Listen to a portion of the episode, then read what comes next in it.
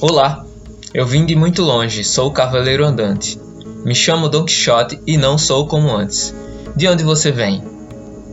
Nem em tempos de isolamento social, o racismo dá trégua aos corpos negros.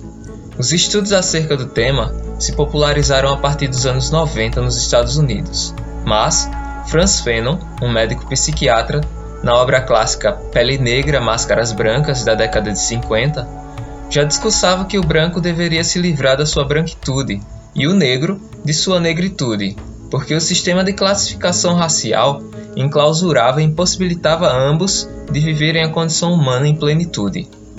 A dita superioridade branca foi imposta no processo de colonização europeu, nos continentes africano e americano, no qual as pessoas passaram a ser classificadas pela primeira vez na história pelos traços fenotípicos.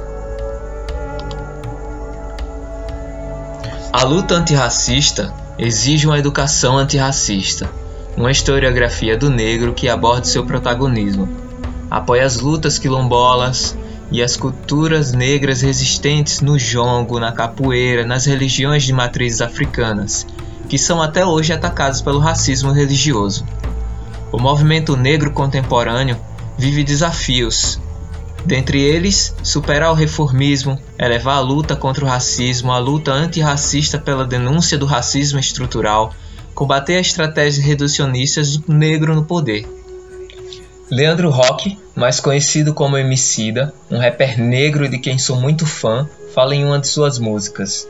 Tendo um cabelo tão bom, cheio de caixa em movimento, cheio de armação, emaranhado, crespura e bom comportamento, grito bem alto sim, qual foi o idiota que concluiu que meu cabelo é ruim?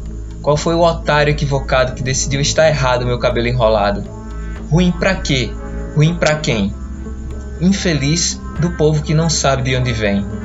Pequeno é o povo que não se ama, o povo que tem na grandeza da mistura o preto, o índio, o branco, a farra das culturas. Pobre do povo que, sem estrutura, acaba crendo na loucura de ter que ser outro para ser alguém. Então reflita um pouco sobre isso. Continuar reproduzindo violências diretas e simbólicas contra os corpos negros não é algo sensato, não é confortável, não é educado, não é acima de tudo respeitoso e muito menos justo. Se essa mensagem te incomoda, você não tem lugar aqui, porque todo silêncio perante a injustiça é parte da violência, e eu não faço parte dela. Somos todos iguais. Muito obrigado e até o próximo Devaneio Cast.